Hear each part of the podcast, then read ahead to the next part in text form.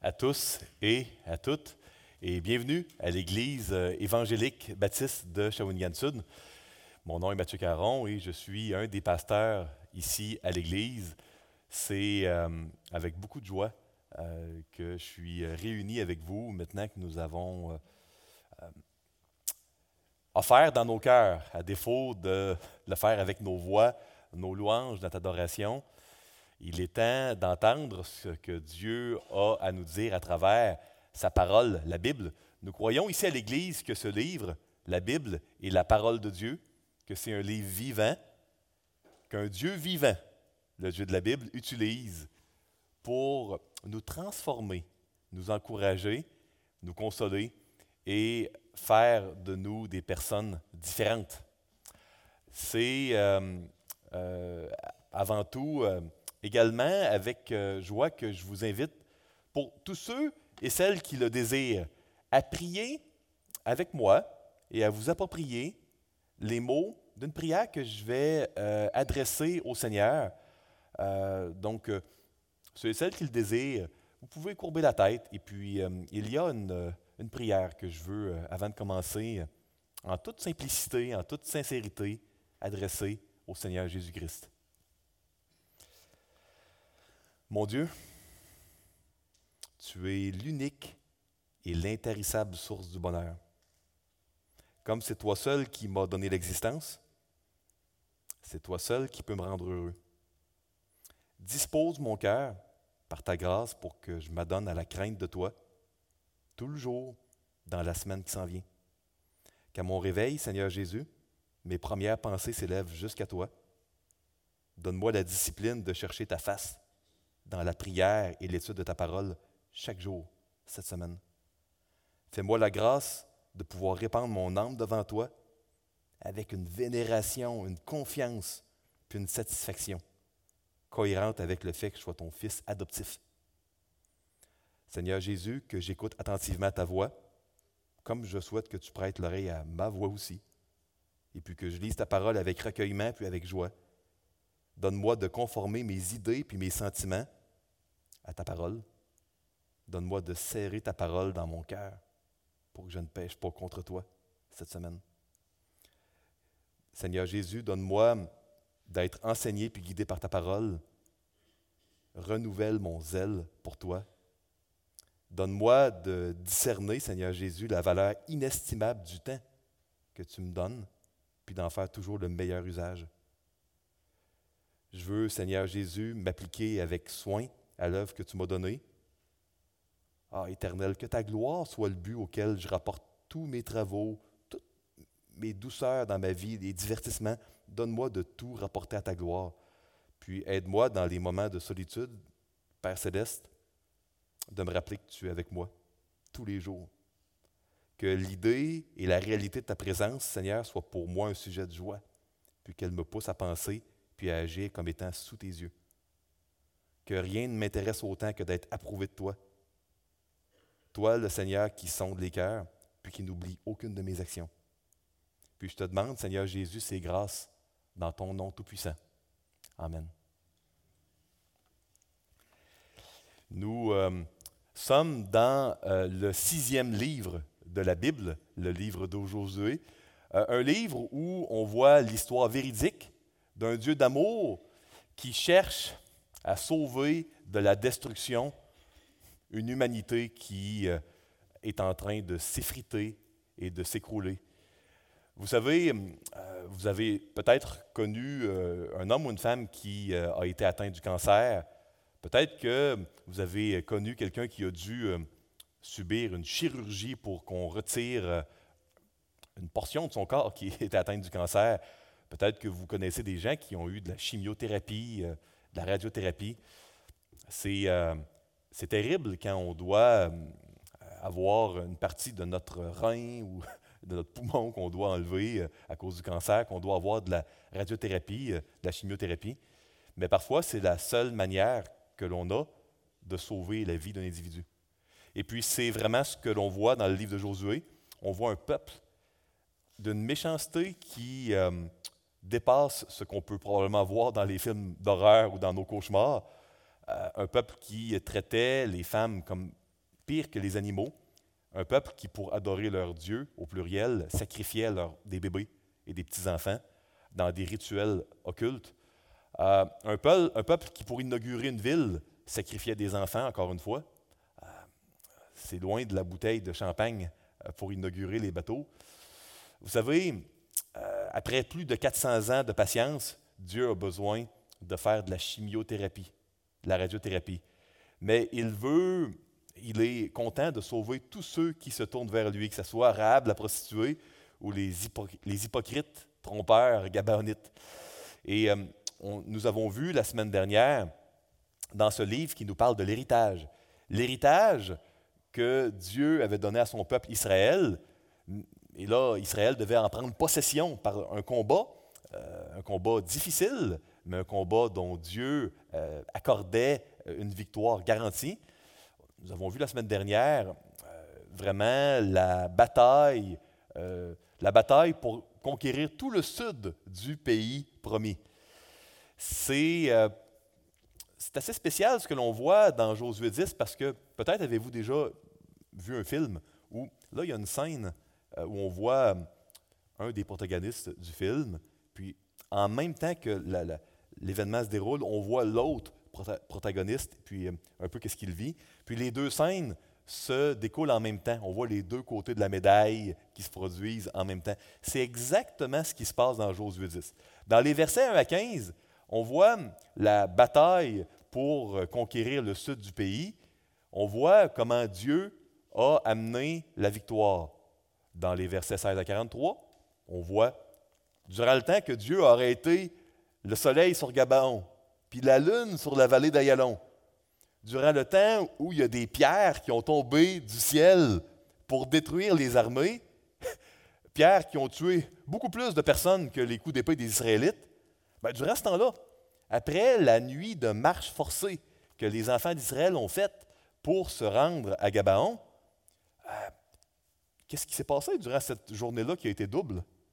Parce que le soleil et la lune sont arrêtés toute une nuit. Oui, euh, il y a eu une bataille, puis Dieu a garanti la victoire, mais qu'est-ce qu'ils ont eu à faire? Quelle a été la part euh, nécessaire? C'est vraiment euh, ce que nous allons étudier dans les versets 16 à 43. Donc, pour se remettre un peu dans Josué, au chapitre 10, c'est la conquête du sud de Canaan. La semaine prochaine, chapitre 11, la conquête du nord. Et nous allons avoir un invité spécial euh, Guillaume Bourrin, euh, qui euh, va nous enseigner sur le chapitre 12 le sommaire des conquêtes. Donc, dans Josué 10, nous allons voir ce matin la, contrepartie, hein, durant le temps que la lune était arrêtée, hein, puis que pour les ennemis, ils voyaient les enfants d'Israël arriver, puis le soleil était vraiment là, là, dans la face de leurs ennemis, donc il y avait de la lumière, de la lumière avec les enfants d'Israël qui avançaient et les roches qui tombaient du ciel. On va voir ce qui s'est passé de l'angle de vue des enfants d'Israël durant cette très longue journée. Pourquoi euh, y a-t-il deux fois plus de versets qui nous parlent de la part des enfants d'Israël que celle de Dieu? Parce qu'il euh, n'y avait pas de marqueur surligneur jaune dans l'Ancien Monde. Quand on voulait dire au lecteur, Hey, ça c'est important, on prenait plus de textes pour en parler. Donc, pourquoi y a-t-il deux fois plus de versets pour parler de la part des enfants d'Israël que de celle de Dieu? Euh, quel est le lien entre ce que l'on va lire aujourd'hui, puis les roches qui tombent du ciel, et le soleil et la lune qui s'arrêtent? Puis, si c'est Dieu qui donne la victoire, pourquoi a-t-il demandé tant d'efforts au peuple? C'est à ces questions-là que nous allons nous intéresser dans les prochaines minutes. J'ai divisé euh, ce, ce long narratif en deux sections nous allons euh, étudier dans un premier temps la défaite des cinq rois maudits. Parce que souvenez-vous, les enfants d'Israël, c'était un peuple. Euh, maintenant, euh, quand ils ont conquis Gabaon, Gabaon, ils avaient, dans le fond, trois alliés. Ça fait quatre peuples qui ont rentré dans le peuple d'Israël. Donc, quand le roi de Jérusalem, Adoni-Tzédek, a voulu contrer euh, l'invasion des enfants d'Israël, il s'est dit, ils sont cinq. Hein? Il y a Israël, il y a Gabaon, puis il y a les trois. Gabaon, c'était une ville royale très, très puissante. Il y avait trois vassaux qui étaient avec eux. Bon, on va faire une coalition de cinq, rois. On va voir, euh, durant que le soleil est arrêté, de quelle manière la victoire et le rôle des enfants d'Israël se sont concrétisés pour gagner contre les cinq rois. Puis après ça, dans la deuxième section, on va voir que ça ne s'est pas arrêté là. La conquête du Sud a été complétée. C'est ce qui va nous intéresser euh, aujourd'hui. Euh, tournez avec moi, si vous le désirez, dans Josué 10, à partir du verset 16. Euh, j'utiliserai la version Louis II, l'édition de Genève, 1979. Vous pouvez suivre à l'écran également si vous le désirez. Donc, verset 16. Les cinq rois s'enfuirent et se cachèrent dans une caverne à Makeda. On le rapporta à Josué en disant Les cinq rois se trouvent cachés dans une caverne à Makeda. Josué dit Roulez de grosses pierres à l'entrée de la caverne et mettez-y des hommes pour les garder. Et vous, ne vous arrêtez pas, poursuivez vos ennemis et attaquez-les par derrière. Ne les laissez pas entrer dans leur ville, car l'Éternel, votre Dieu, les a livrés entre vos mains. Je fais une courte parenthèse. Euh, je répète ici. Et vous, ne vous arrêtez pas. Donc, qu'est-ce qui se passe durant le temps que la lune et le soleil sont arrêtés dans le ciel? Quelle est la part des enfants d'Israël? Leur part, c'est le contraire. Eux, ils ne doivent pas s'arrêter. Euh, le soleil et la lune sont immobiles afin que eux ne le soient pas. Euh, j'ai intitulé mon message aujourd'hui Un marathon exigeant. Peut-être que vous avez déjà vu des gens qui ont fait des marathons ou encore plus exigeants, des Ironman, où il y a du vélo, de la natation, puis de la course. Euh, c'est inimaginable euh, comment c'est exigeant ces, ces événements sportifs-là. c'est vraiment ce qu'on va voir. Il, doit, il y a un marathon très exigeant qui se produit, que Dieu demande à ses enfants de faire. C'est pour ça que j'ai intitulé mon message Un marathon. Alors que tout était immobile dans les cieux, tout doit être en mouvement sur la terre ici. je continue. Euh, donc ici, verset 20.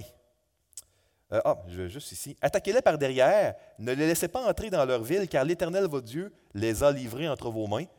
Encore une fois, ça pourrait être traduit au passé, ils sont déjà livrés. Ils ont été donnés entre vos mains. Même message qu'on a au début du chapitre 6 pour Jéricho. Je vous les ai livrés. C'est fait. C'est chose faite. C'est spécial quand ce n'est pas encore euh, arrivé, euh, la victoire, que Dieu dise C'est fait. Je t'ai donné la victoire. Voyez-vous, le mouvement, il est fait par la foi dans ce chapitre-là. Je continue. Je vais essayer de ne pas m'arrêter à chaque verset, mais c'est tellement riche, c'est tellement bon. Euh, continuons. Verset 20. Après que Josué les enfants d'Israël leur eurent fait éprouver une très grande défaite et les eurent complètement battus, ceux qui purent échapper se sauvèrent dans les villes fortifiées. Verset 21. Et tout le peuple revint tranquillement au camp vers Josué à Makeda, sans que personne remue sa langue contre les enfants d'Israël. Josué dit alors Ouvrez l'entrée de la caverne, faites-en sortir ces cinq rois et amenez-les-moi. Ils firent ainsi et lui amenèrent les cinq rois qu'il avait fait sortir de la caverne le roi de Jérusalem, le roi d'Hébron, le roi de Yarmut, le roi de Lachis, le roi d'Aiglon. Lorsqu'ils eurent amené ces rois devant Josué, Josué appela tous les hommes d'Israël et dit aux chefs des gens de guerre qui avaient marché avec lui Approchez-vous, mettez vos pieds sur les coups de ces rois. Ils s'approchèrent et ils mirent les pieds sur leurs coups. Josué leur dit Ne craignez point et ne vous effrayez point, fortifiez-vous et ayez du courage, car c'est ainsi que l'Éternel traitera vos ennemis contre lesquels vous combattez. Après cela, Josué les frappa et les fit mourir. Il les pendit à cinq arbres et ils restèrent pendus aux arbres jusqu'au soir. Terminé avec le verset 27. Vers le coucher du soleil, Josué ordonna qu'on les descende des arbres, on les jeta dans la caverne où ils s'étaient cachés, et l'ont mis à l'entrée de la caverne de grosses pierres qui y sont demeurées jusqu'à ce jour. Donc, euh, il y a beaucoup de choses intéressantes dans ces, euh, passages-là. Euh, j'aimerais attirer votre attention sur l'emphase que le narrateur met euh, sur mettre les pieds sur les coups des cinq rois. Euh, je ne sais pas si vous êtes déjà allé euh, pour des traitements auprès d'un chiropraticien ou d'un physiothérapeute, peu importe. Certainement, au Québec, ils ne mettront pas leurs pieds sur votre cou. Ce serait une très mauvaise manière de procéder. donc, il y a plusieurs versets qui sont attribués ici pour décrire le processus de la victoire, pied sur le coup. Euh, pourquoi on a besoin d'avoir ce détail qui semble un peu euh, morbide? puis par la suite, on, mentionne qu'après les avoir tués, on a pendu les cadavres sur un arbre. Peut-être que certains d'entre vous vous dites, bon, c'est un peu, peu, trop de détails, mais bon, c'est la parole de Dieu, donc c'est pas trop, mais vous êtes peut-être un peu euh, malaisé par euh, ces détails, j'aimerais euh, vous expliquer, tenter de vous expliquer qu'est-ce qu'un lecteur de l'Ancien Monde pouvait comprendre. C'est quoi le but du narrateur? Pourquoi ces détails-là sont mis en évidence dans le texte? et puis par la suite, on va aller vers la deuxième section.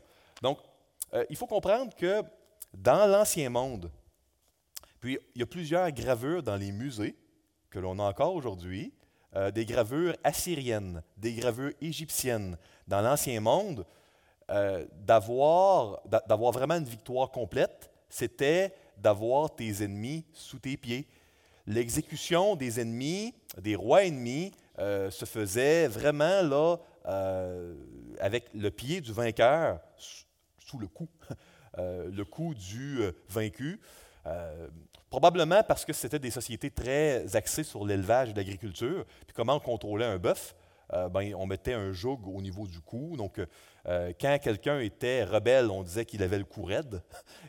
Et, puis, euh, quand on avait la conquête sur un ennemi, ben, on avait, son cou était sous nos pieds. C'était un symbole très, très connu dans l'Ancien Monde. Quand tu veux dire à quelqu'un que tu as eu la victoire sur une ville sans aucune ambiguïté, voici ce que tu dis. Tu as conquis la porte de la ville, tu as conquis le temple de la ville, et le roi de la ville, euh, son cou est sous ton pied. C'est la manière dans l'Ancien Monde de dire ça. Euh, écoutez, cette manière-là, on la retrouve dans la Bible, euh, même dans les psaumes. Donc, je vous donne ici, par exemple, le psaume 110, verset 1. Je l'ai écrit dans la version Darby qui met encore d'une manière plus littérale en évidence le sens original. L'Éternel a dit à mon Seigneur, en passant, c'est une parole que Jésus a citée dans l'Évangile. Euh, par rapport à lui-même. Hein. Donc, euh, Jésus euh, connaissait ce symbole, il l'a utilisé pour communiquer dans l'Évangile. L'Éternel a dit à mon Seigneur, Assis-toi à ma droite jusqu'à ce que je mette tes ennemis pour le marchepied de tes pieds ou le marchepied sous tes pieds, tes ennemis. Paul, dans Romains 16, en parlant du combat, ce combat entre le bien et le mal, entre Dieu et Satan, dont j'ai fait allusion dans mon introduction, Paul dit dans Romains 16, euh, le Dieu de paix écrasera bientôt Satan sous vos pieds. Euh, que la grâce de notre Seigneur Jésus-Christ soit avec vous. Je vous ai mentionné euh, que le livre de Josué est un des huit livres prophétiques dans la Bible que Jésus avait alors qu'il était sur terre. Et effectivement, ce que nous lisons aujourd'hui, bien que réel et historique, a une portée prophétique. Vous savez, la promesse que Dieu avait faite après la chute, après l'entrée du péché dans le monde, c'était un jour, il va y avoir le fils d'une femme, un sauveur, qui va écraser la tête du serpent. Écraser avec quoi? Ben, avec son pied. Donc, il y a une portée prophétique euh, ici dans ce passage-là. Donc, pourquoi euh, il y a la mention là, de, des cinq rois ennemis qui s'étaient révoltés pour attaquer Gabaon, attaquer des hypocrites et des trompeurs, mais qui s'étaient joints hein, euh, au peuple d'Israël, qui était la propriété dans l'alliance de Yahweh, de l'Éternel? Ben, le, le message que vous devez comprendre ici en lisant ce matin ce texte, c'est la victoire, elle a été sans ambiguïté, elle a été complète elle a été alignée avec ce que Dieu avait promis pour la lignée messianique. Le mal va être conquis sans ambiguïté. Et ça, c'est le message est mis en relief avec cette histoire-là de pied sur le cou.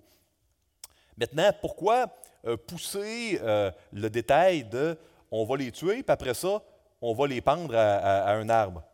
Euh, il faut comprendre que l'arbre est un symbole dans la Bible de vie pour les enfants de Dieu et de mort et condamnation pour ceux qui ont rejeté Dieu. Si vous lisez Genèse 41, vous allez voir que le chef des boulangers a été tué et on a pendu son cadavre à un arbre. Euh, c'est quand on voulait souiller euh, euh, dire que cette personne-là est maudite, on, le tuait. Les, euh, Égyptiens ne pratiquaient pas la pendaison, c'était la décapitation, mais ils ont pendu dans Genèse 41 le cadavre. Juge 4, Déborah, nous avons fait une série sur les juges dernièrement. Déborah jugeait sous un palmier, sous un arbre.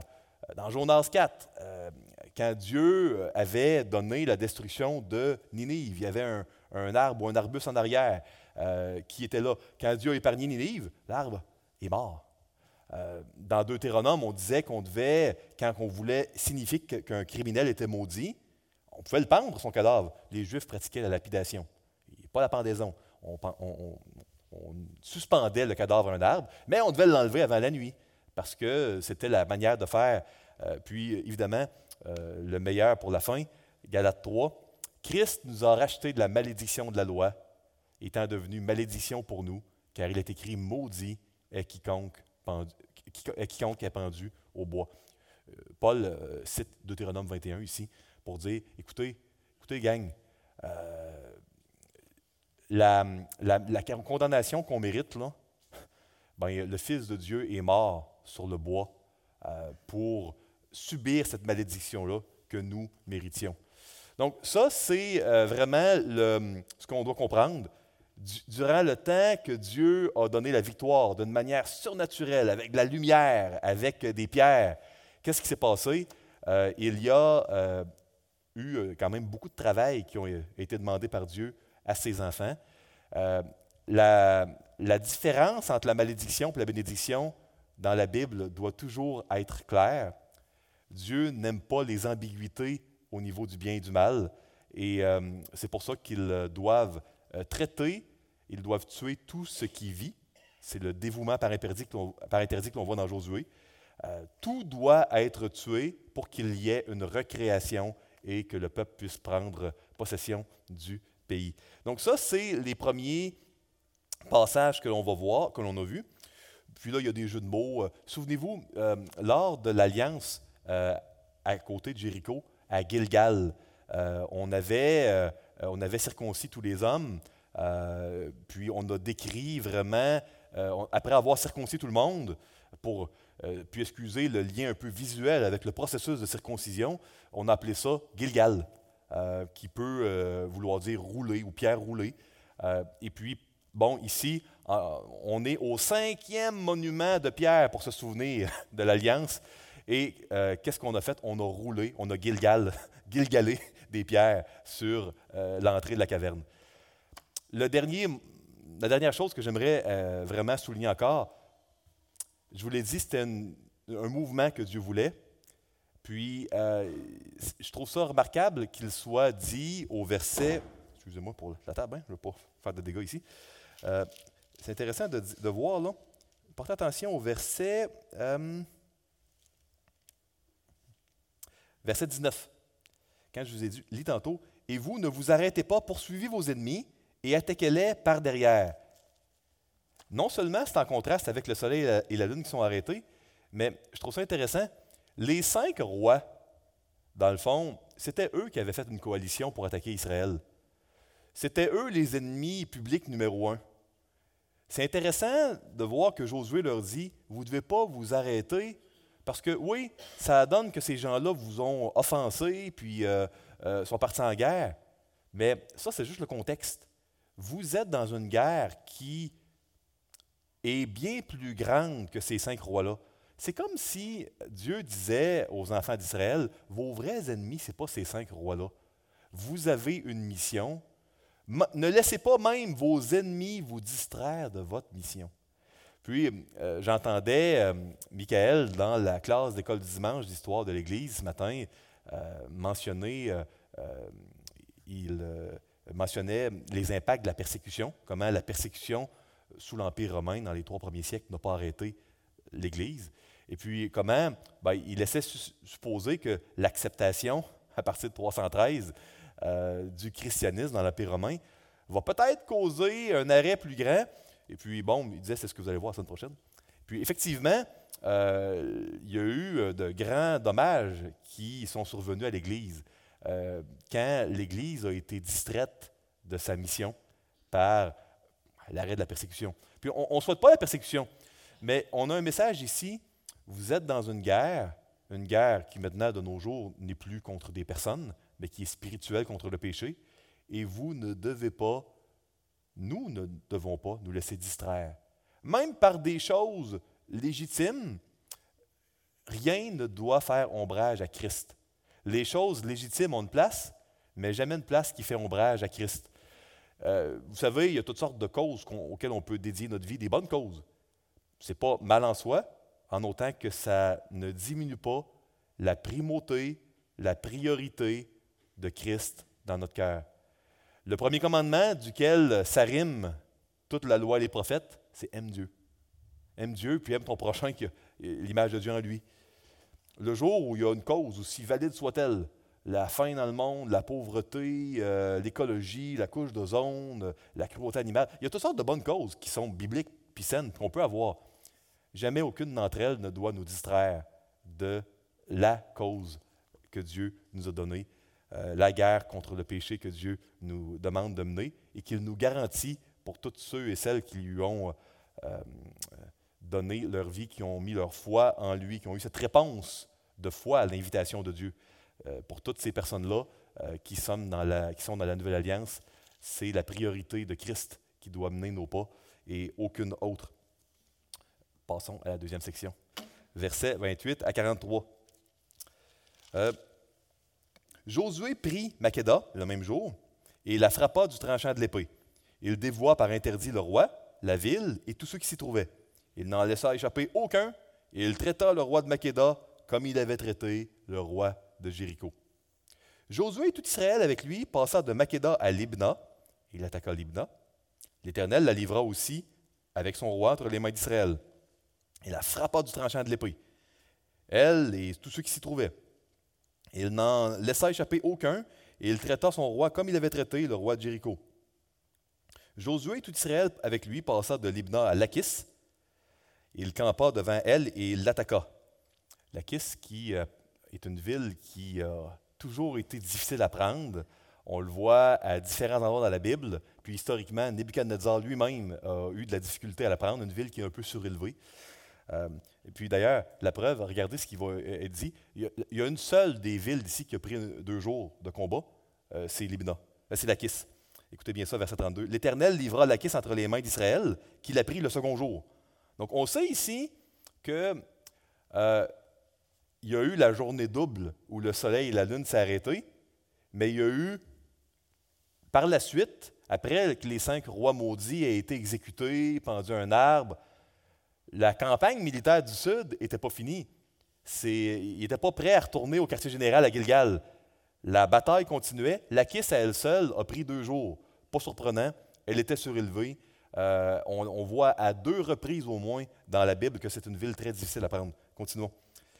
Euh, donc, euh, le second jour, il la frappa du tranchant de l'épée, elle et tous ceux qui s'y trouvaient, comme il avait traité Libna. Verset 33. Nouveau venu qu'on ignorait jusqu'ici. Alors, Oram, roi de Gézer, monta pour secourir Lachis. Josué le bâtit, lui et son peuple, sans laisser échapper personne. Josué et tout Israël avec lui passa de Lachis à Aiglon. Ils campèrent devant elle et l'attaquèrent. Ils la prirent le même jour et la frappèrent du tranchant de l'épée elle et tous ceux qui s'y trouvaient. Josué la, dévoie par interdit le jour même, comme il avait traité Lachis. À ceux qui vous dites, ouf, c'est lourd, tous ces noms étrangers, euh, quittez-vous pas. Après avoir fini la lecture, je vais vous donner euh, qu'est-ce que le narrateur veut mettre en évidence. Il nomme pas des noms de villes juste pour les nommer. Il y a un point qu'il veut faire ici. Verset 36. Josué et tout Israël avec lui monta d'Aiglon à Hébron. Et ils l'attaquèrent ils la prirent et la frappèrent du tranchant de l'épée, elle, son roi, toutes les villes qui en dépendaient et tous ceux qui s'y trouvaient. Josué n'en laissa échapper aucun, comme il avait fait à Aiglon, et il la dévoua par interdit avec tous ceux qui s'y trouvaient. 38. Josué, tout Israël avec lui, se dirigea sur Débir et l'attaqua. Il la prit, elle, elle, son roi et toutes les villes qui en dépendaient. Ils la frappèrent du tranchant de l'épée et ils dévoient par interdit tous ceux qui s'y trouvaient sans en laisser échapper aucun. Josué traita Débir et son roi comme il avait traité Hébron et comme il avait traité Libna et son roi. Josué bâtit tout le pays. On parle du sud, là, ici. Euh, la montagne, le midi, la vallée les coteaux. Il en bâtit tous les rois. et il ne laissa échapper personne. Et il dévoie par interdit tout ce qui respirait, comme l'avait ordonné l'Éternel, le Dieu d'Israël. Josué les bâtit de Kadès Barnéa à Gaza. Il bâtit tout le pays de Goshen jusqu'à Gabaon. Josué prit en même temps tous ses rois et leur pays, car l'Éternel, le Dieu d'Israël, combattait pour Israël. Et puis là, verset 43, le, le petit signe que c'est la fin de l'histoire. On a le verset 15 qui est répété. Et Josué et tout Israël avec lui retourna au camp à Gilgal. Ils n'ont pas fait deux fois la journée de marche pour aller au camp. Euh, euh, on voit qu'ils ont retourné à Gilgal au verset 15. C'est comme la scène narrative du côté de Dieu. Et puis là, au verset 43, ils sont retournés à Gilgal. On voit la, fin de la scène narrative du côté des humains. Donc, euh, qu'est-ce qu'on a à comprendre de tout ça? Pourquoi les noms sont nommés? parce que euh, y a une différence. Bon, il y a sept noms qui sont nommés. Il y a probablement un message, parce que souvent, sept signifiait euh, quelque chose de complet. Donc, il y a vraiment eu une bataille complète. On a nommé les sept principales euh, villes, mais vous remarquez qu'il y en a bien plus que sept, parce qu'à plusieurs reprises, comme à Hébron, on dit Hébron et les villes qui en dépendent. Donc, on dit telle ville et les villes qui en dépendent. Il y avait beaucoup plus que cette ville. On en nomme sept parce que c'est pour signifier, c'est complet. Euh, remarquez euh, qu'il y a deux villes qui brillent par leur absence.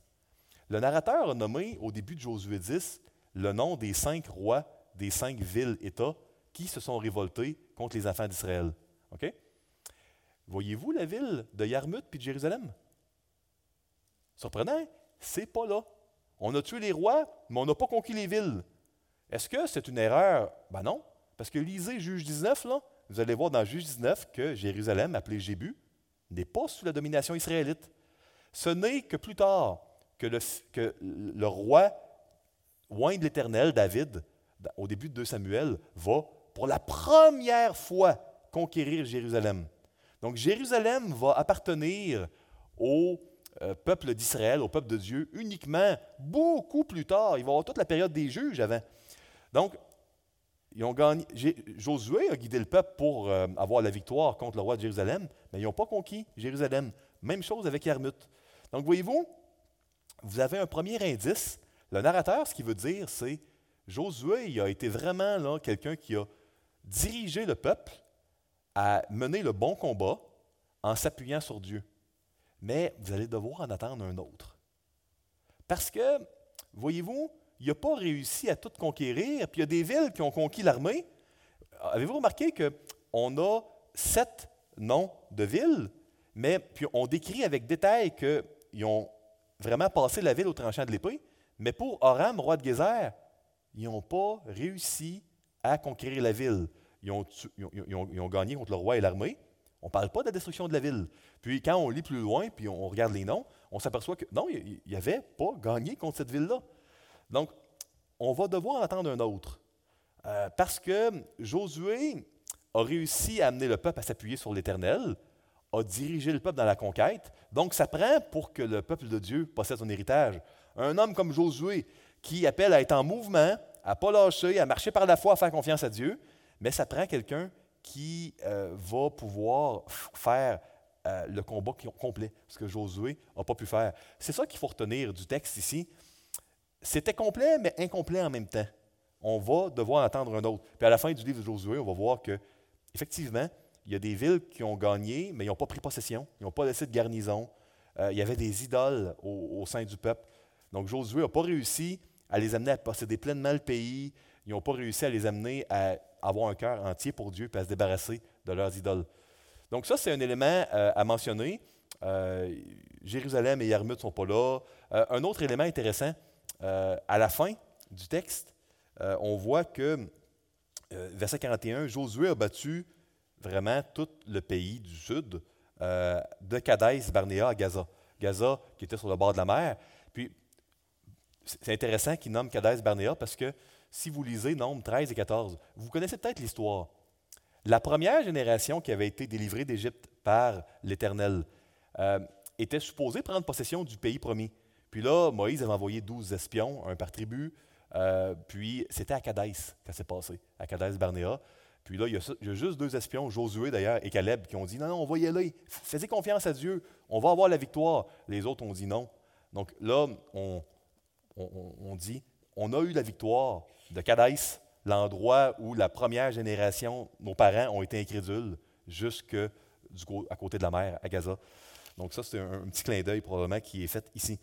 Donc, euh, c'est intéressant d'avoir la répétition, encore une fois, de Dieu qui a donné la victoire à l'avance. C'est une marche par la foi en mouvement et euh, du Dieu d'Israël qui combattait pour Israël.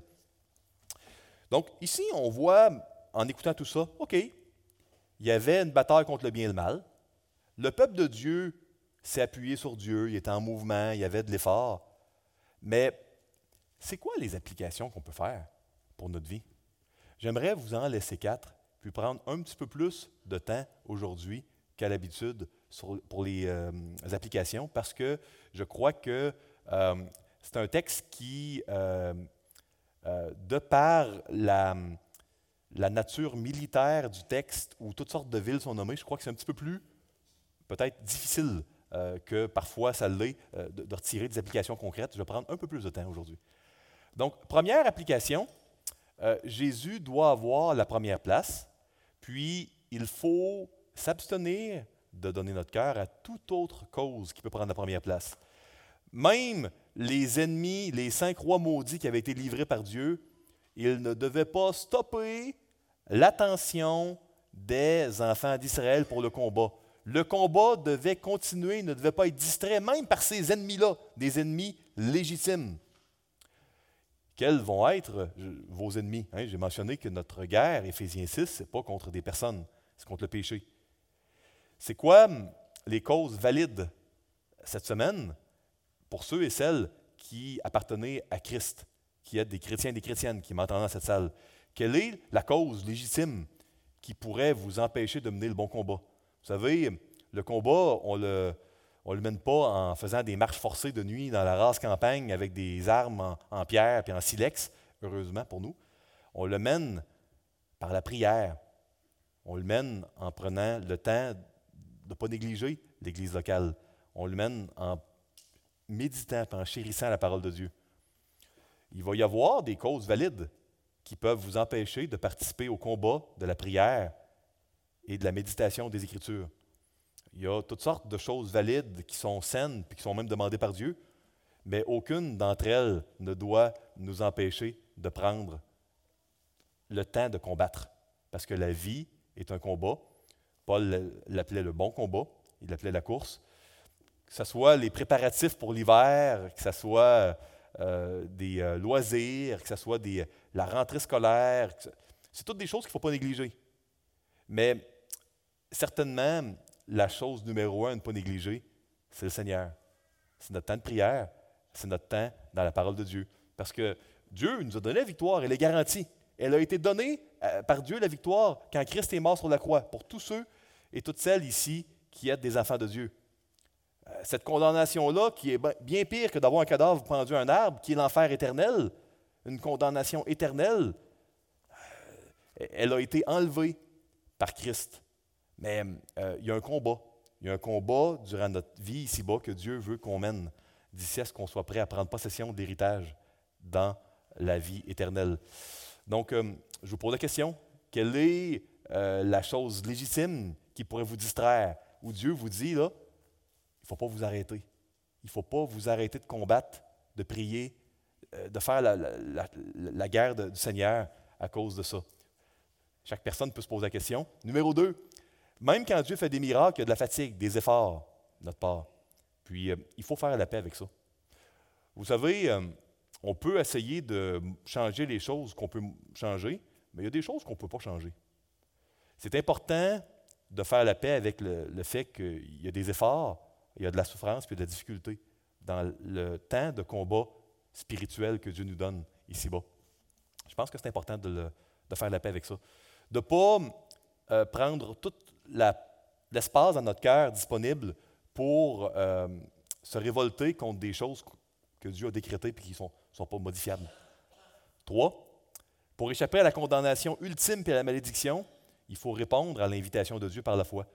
Je me suis adressé euh, précédemment aux chrétiens dans la pièce ici. S'il y a des visiteurs, des visiteuses, s'il y a des gens ici, qui que vous soyez, qui n'avez pas mis votre foi en Christ, qui n'êtes pas des enfants de Dieu, sachez que hum, la Bible, peut-être que vous êtes un peu euh, surpris par cette guerre et puis l'idée d'une condamnation, mais la Bible parle sans cesse, si vous vous donnez la peine de la lire, de la Genèse à l'Apocalypse. C'est constant. C'est contre-culturel, c'est scandaleux, c'est odieux peut-être culturellement, mais la Bible, constamment, d'un bout à l'autre, parle d'une condamnation éternelle et d'un Dieu d'amour qui veut la prendre à votre place. Puis, vous avez une décision à prendre ce matin. Soit la Bible est vraie, puis quel qu'en soit l'odieux culturel, euh, vous pouvez échapper à cette condamnation-là en mettant votre foi en Christ, soit elle est fausse. Mais on peut pas, il n'y a pas de, milieu. Euh, Ce n'est pas un, message qui est flou ou ambigu. D'un bout à l'autre, le message de la Bible, c'est le monde est en train de se détruire. Je pense que c'est quand même pas si surprenant quand on regarde les nouvelles. Mais Dieu veut sauver. Il veut racheter. Il veut réparer. Il veut faire une rédemption. Puis la manière de la vivre, c'est en mourant nous-mêmes et en naissant de nouveau, en mettant notre foi en Christ. Euh, et la dernière application que j'aimerais vous laisser, il est important dans la vie chrétienne de déterminer quelle est votre part et celle de Dieu.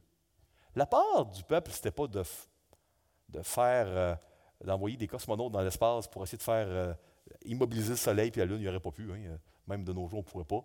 N'était pas de, faire tomber les pierres du ciel. Leur part, c'était de se distraire puis de combattre le bon combat. J'aimerais vous partager euh, trois petits schémas euh, ce sont des schémas qu'un professeur, euh, il y a très longtemps, dans un cours de counseling, peut-être que certains le connaissent, euh, Paul Tripp, qui m'a enseigné un cours au CCEF, il y avait ces trois schémas-là, puis il disait, voici, il y a toujours dans la vie chrétienne ma part, où Dieu me dit obéis fidèlement, et il y a la part de Dieu, puis là Dieu me dit remets dans les mains du Seigneur. Fais confiance à Dieu. Puis Tripp disait, euh, là, le cercle de l'activiste, quand les gens, euh, dans le fond, ils croient que tout est, leur responsabilité, puis ils prennent la part de Dieu, bien, ça fait des activistes et puis c'est une forme d'incrédulité. Puis les gens qui, qui sont euh, amorphes, puis ils disent, ah ben ça c'est Dieu. le feu est pris chez moi, mais oh, c'est Dieu, il va s'en occuper. le médecin me dit que je suis malade, j'ai besoin, ah ben ça c'est Dieu. Euh, tout est Dieu. Ça, ça ne fonctionne pas. Hein? C'est euh, pas biblique, ça. Les deux cercles sont euh, décalés, sont, sont en désordre, ne sont pas conformes à la foi. Dieu nous apprend que notre part, c'est de l'aimer, c'est de le rechercher, de le faire passer en premier, et c'est ça qui va donner un équilibre à notre vie. Si on s'applique à aimer Dieu de tout notre cœur, toute notre force, toute notre pensée, puis qu'on donne tous nos efforts pour ça, toute notre attention pour ça, en lisant, en priant, en étant fidèle à l'Église, le Seigneur va nous donner un équilibre. Puis il va nous aider à remettre euh, peut-être des souffrances, des fardeaux, euh, des choses entre ses mains, tout en étant diligent de faire sa volonté. Donc euh, ça, c'est le cercle équilibré. on serait supposé avoir une place dans la Bible première pour se soucier de Dieu puis le mettre en premier, puis le reste en mettant Dieu en premier, il va nous enseigner à prendre nos responsabilités. Nos responsabilités de papa, de maman, euh, pour ceux qui sont pères et mères, nos responsabilités d'étudiants et étudiantes, ceux qui sont aux études, à l'école, nos responsabilités de citoyens, euh, euh, nos responsabilités au niveau de notre couple, ceux qui sont en couple, notre responsabilité au travail, ceux qui sont patrons, ceux qui sont employés. On a plein de responsabilités. puis quand on s'adonne à aimer Dieu, Dieu nous donne la capacité de remplir nos responsabilités tout en lui abandonnant le reste. Donc, moi, je vous encourage en lisant ce texte qui est plein de, qui est rempli de noms bizarres. Ce que vous devez retenir, là, c'est Dieu, il nous mène pour une victoire qui est complète. Il y a des efforts. Elle ne sera jamais complète sur terre, mais il nous a donné déjà à la croix la victoire. Donc, il faut être encouragé. C'est ça qu'on doit retenir quand on lit le texte de Josué chapitre 10. Que le Seigneur vous bénisse tous et toutes richement et qu'il vous rappelle euh, cette semaine à quel point il vous aime d'un amour qui est infini et qu'il veut chaque jour vous faire du bien. Bonne semaine.